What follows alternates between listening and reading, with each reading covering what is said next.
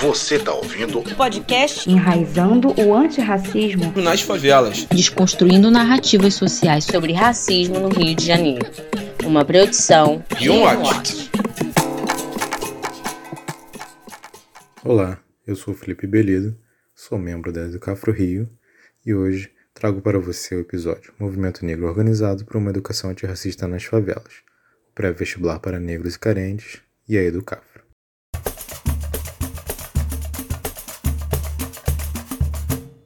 A ideia da constituição de cursos pré-vestibulares para grupos socialmente desfavorecidos remonta, pelo menos, à década de 1970. Na década de 80 foram criados outros cursos, mas foi só na década seguinte, nos anos 90, que ocorreu uma difusão massiva dessa iniciativa. A expressão mais importante desse processo, que teve caráter seminal, foi o pré-vestibular para negros e carentes, o PVNC. Os PVNCs foram cursos criados e estruturados através de laços de pertencimento e da participação popular, motivados pela solidariedade e pelo voluntariado, criando espaços de canalização da potência de sujeitos. De acordo com o professor Renato Emerson, do IPUR UFRJ, o Instituto de Pesquisa e Planejamento Urbano Regional da Universidade Federal do Rio de Janeiro, o PVNC deu lugar a novas formas de confrontar a construção desigual e hierárquica do tecido social. O primeiro núcleo foi criado em 1993, na cidade de São João de Meriti, município localizado na Baixada Fluminense do estado do Rio de Janeiro. Ainda segundo o professor Renato Emerson, o PVNC constituiu uma rede que chegou a articular mais de 70 cursos pela região metropolitana do Rio de Janeiro. Em pouco tempo, os cursos já se espalharam por outras unidades da federação e a medida já atingia de imediato um número considerável de negros. Quando inaugurado, o PVNC teve um de seus principais mentores as figuras de Frei Davi Raimundo dos Santos e Alexandre do Nascimento. Para esse podcast, conversei com o Frei Davi, que é frade franciscano e há 40 anos luta pelos direitos do povo negro. Atualmente, ele canaliza sua luta como diretor nacional da organização Educafro, Educação e Cidadania de Afrodescendentes e Carentes. Vamos ouvir um pouco da visão do Frei? O senhor pode nos contar como foi criado o PVNC? É, fala com alegria que o trabalho com inspiração foi uma intuição provocada a partir de um encontro da igreja de jovens da igreja católica, onde eu fui assessorar esse encontro. E lá, um encontro com quase 100 pessoas jovens negras, é, quase todas negras, é, trabalhando para o tema Reino de Deus, justiça social, nessa linha assim. E de repente me veio a intuição de perguntar para eles daqueles quase 100 jovens diante de mim, quantos iriam fazer faculdade? E aí levei um susto, porque só dois iriam fazer faculdade. A partir dali nasceu em nós a intuição de fazer nascer urgentemente pré-vestibular para jovens negros poderem vencer, lutar por um mundo ideal. E aí o trabalho começou trabalho foi bem sucedido. No primeiro ano de disputa de vestibular, nenhum passou para faculdades públicas, mas quatro passaram para universidades particulares. E era PUC Rio. A partir dos núcleos de pré-vestibular, o movimento negro não só institucionalizou, mas inaugurou uma forma embrionária de agir, que comporta envolvimentos múltiplos, tendo como legado a materialização do debate antirracista nos territórios de favela. Este objetivo foi alcançado, sobretudo, através da disciplina de Cultura e Cidadania. Ofertada em caráter seminal, a disciplina envolvia diversos professores com especialidades temáticas diferentes e era ministrada aos alunos junto a disciplinas como português, matemática e outras. O intuito destes cursos não é apenas preparar os alunos para o vestibular, mas para uma vida de luta pela emancipação e pela promoção social e política de negros e carentes. Em geral, os cursos voltados para a educação popular procuram fornecer, em primeira instância, processo de socialização, onde o estudante pode desenvolver e exercer em seu território seus direitos civis, políticos e sociais, ao invés de somente priorizar o resultado no vestibular, que é geralmente o foco dos cursos comerciais. Dessa forma, há o fortalecimento de uma consciência crítica que valoriza uma cultura de participação em que mesmo aqueles que negam a política ou o debate racial passam a travar um diálogo com estas dimensões. O impacto que o PVNC teve logo de cara foi trazer para o debate, pela primeira vez, indivíduos que sempre experimentaram a assimetria das relações raciais. debate que até pouco tempo era limitado a círculos acadêmicos e de militância dos movimentos negros. Em 1996, os pesquisadores Luiz Carlos Santana e Márcia Contins, também da UFRJ, publicaram um artigo afirmando que essa iniciativa foi consolidada como a primeira experiência efetiva de ação afirmativa no Brasil. Perguntei então para o Frei Davi se ele concorda com essa perspectiva. O senhor considera que o PVNC é a primeira experiência efetiva de ações afirmativas no Brasil? Quando a gente surgiu com o trabalho do pré-vestibular para negros, por favor, não pode omitir essa informação. A primeira experiência chamava-se pré-vestibular para negros. Quando surgiu essa experiência, ela era única no Brasil, não sabia de nada igual. Existia em Salvador um pré-vestibular é, da, da entidade Steve Biko. Só que aquele pré-vestibular da Steve Biko, voltada para negros, mas o negro tinha que pagar por mês um salário mínimo. Então era inviável para o povão lascado que o pré-vestibular para negros tinha como foco. Portanto, a experiência de Steve Bigos é, exigia a cobrança mensal de um salário mínimo. E a experiência do pré-vestibular para negros, a, a, pessoa colaborava com apenas é, é, 2%, se não me engano, do salário mínimo regional, ok? Frei, o senhor pode nos contar como foi a transformação de PVN para PVNC? Bom, assim que o pré-vestibular já tinha 17, 23 núcleos, começou a ter reuniões mensais, chamada Assembleia, Assembleias Mensais. E ali, então, Alexandre e outros, é, Alexandre que é negro e outros professores brancos, fizeram um complô, exigindo tirar o nome negro do pré-vestibular. Eles tinham uma visão é, muito frágil do que é ser negro no Brasil, e eles então queriam que fosse pré-vestibular para carentes, coisa assim, é, mas jamais pré-vestibular para negros. Nessa Assembleia, portanto, onde foi discutida essa temática delicada, e eu, com unhas e dentes, defendia que deveria ser para negros, dava todos os argumentos, porque deveria ser para o vestibular para provocar, para questionar, para balançar a realidade da sociedade racista brasileira. E, depois de muitas vai-vens, eu faço uma proposta alternativa. Tá bom, se vocês querem, se vocês não dizem, estão preocupados com os carentes brancos, então tá bom, vamos mudar o nome, é, incluindo a palavra carente. Então, em vez de ser pré-vestibular para negros, vamos botar pré-vestibular para negros e carentes.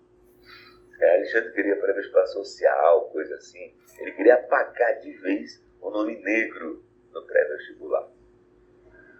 Depois de muito debate, depois de votação, ganhou então a ideia de pré-vestibular para negros e carentes.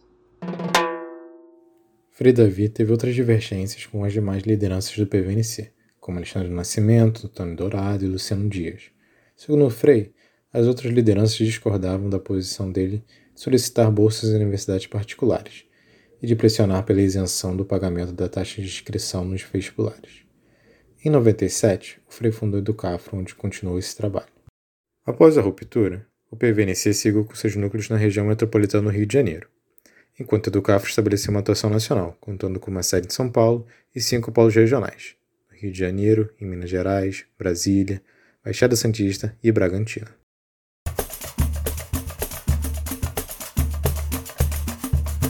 Para conhecer um pouco mais da Educafro, vamos conversar com o engenheiro de produção Samuel Emílio membro da coordenação geral da instituição.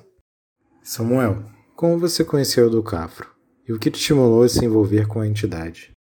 Eu conheci o Educafro em uma palestra de um curso de formação de lideranças que eu estava participando. O Frei Davi era o palestrante, ele contou da história do Educafro, da trajetória tanto do Educafro quanto dele. E ali eu percebi que o Frei era uma grande liderança que estava fazendo transformações muito importantes para o Brasil. Para você, o quanto é importante a discussão antirracista nos núcleos da Educafro, sobretudo aqueles localizados em territórios periféricos. Quando a gente discute esses temas especificamente naqueles territórios periféricos, a gente percebe que muitas vezes a Educafro é uma das poucas organizações que consegue chegar nesses locais e ter discussões profundas com as pessoas, né? A gente, muita, muitas pessoas na sociedade têm uma ilusão de que toda periferia é absolutamente conscientizada em relação à raça, classe, gênero, mas o que a gente observa é diferente disso. A gente observa que muitas pessoas elas ainda precisam de discernimento em relação a esses temas e não tiveram oportunidade de estudar, de entrar em contato com referências que podem ajudá-las a desenvolver melhores visões de mundo, que podem ajudá-las a mudar determinados comportamentos preconceituosos. Então, é, a Educafro muitas vezes é, é, o primeiro contato dessas pessoas com, com esses temas. É, isso é, é, algo que a gente faz com, com muito amor, muita alegria, porque a gente entende que é, as pessoas elas passaram, especialmente nas periferias, as pessoas negras, é, elas passaram por um processo muito desafiador aí nos últimos anos, nas últimas décadas, na verdade, de é, serem vítimas da teologia do embranquecimento e acabarem, né, consumindo conteúdos que fizessem com que elas é, não se conectassem com as suas raízes.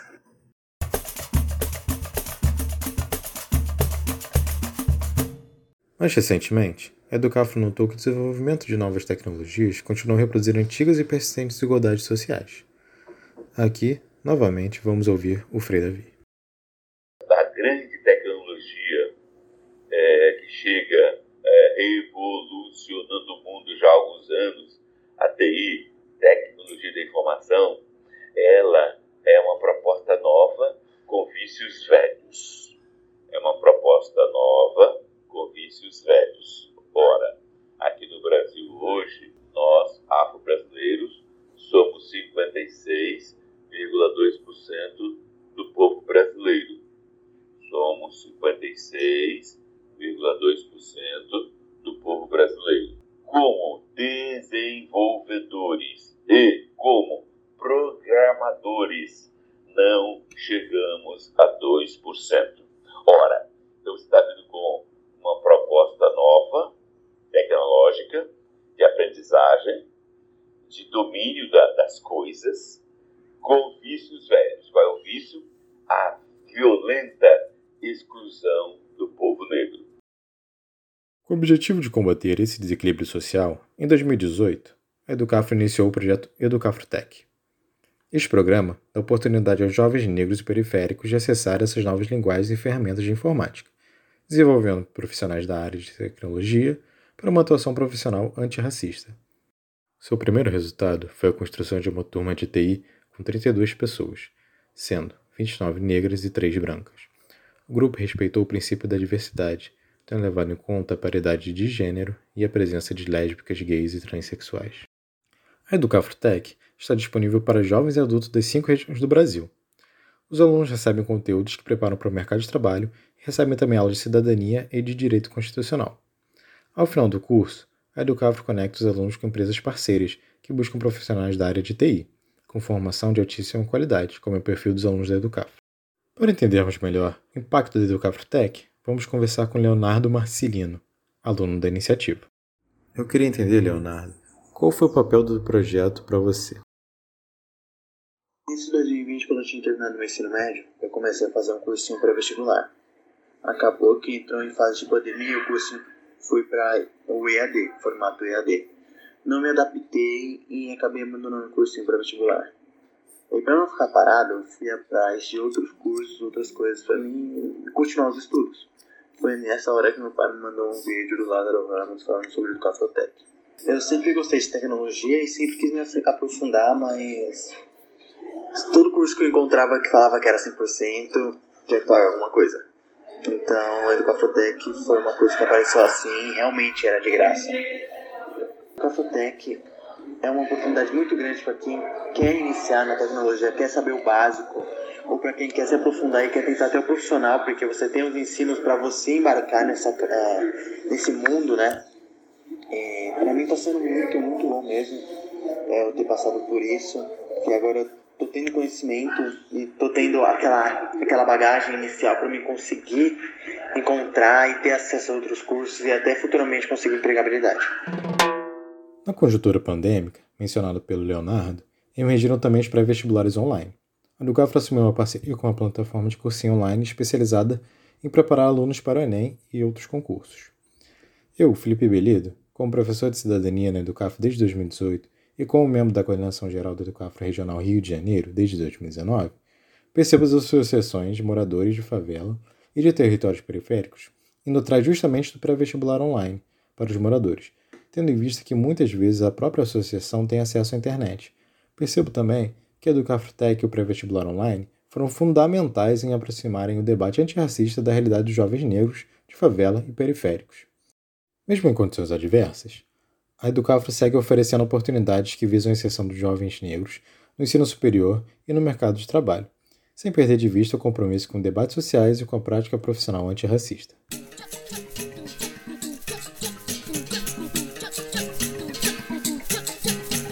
Esse episódio foi roteirizado e narrado por Felipe Belito. A ilustração de capa desse episódio foi feita por Davi Amém. Música tema por Bismarcks e apoio à edição sonora por Matheus Simões. A edição de conteúdo e a produção final foi realizada pela equipe do Rio On Watch. Gostou? Compartilhe. E para mais coberturas ligadas ao programa Enraizando Antirracismo nas Favelas, acesse o site rioonwatch.org.br. Você vai encontrar textos, desenhos, vídeos e áudios que juntos dão uma visão detalhada, multidimensional e interseccional sobre como o racismo estrutural funciona no Rio de Janeiro. Siga também as nossas redes sociais. Os links estão na descrição do episódio. Valeu por ouvir e até a próxima.